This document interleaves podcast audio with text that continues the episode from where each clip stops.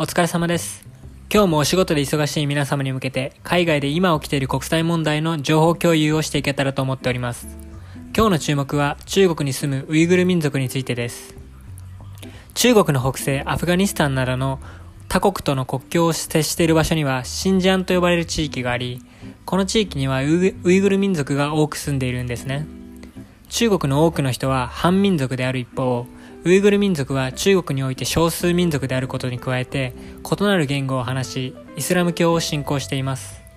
1949年に共産主義に基づく中華人民共和国が建国され、新疆地域が中国の一部になる数年前には、新疆地域が短期間独立していた時期もありました。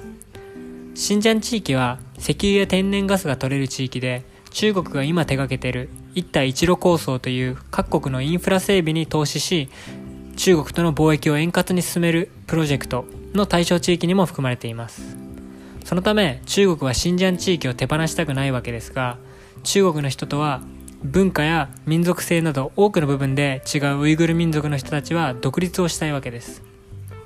中国政府は新疆地域への移民を増やしたり、ビジネスの拠点を新疆地域に増やすなどをして、ウイグル民族の人たちにの多く住む新疆地域を中国に近いものにしようとしてきました。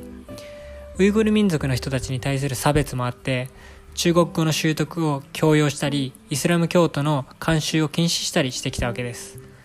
中国のビジネスによってもたらされた経済発展によって、新疆地域での土地や物の価格が上がっていく一方、ウイグル民族の人たちに対する差別は雇用機会にも及んでいて、ウイグル民族の人たちの貧困増加にもつながっているんですね。ウイグル民族の人たちは抗議活動を行うなど中国政府に自分たちの権利を主張してきたわけですが2001年のイスラム過激化によるテロ攻撃を受けてイスラム教徒であるウイグル民族の人たちに対する対応も悪化してきているんです。ブログの方には英語版も載せているので英語に触れる機会にでもお使いください。それではまた。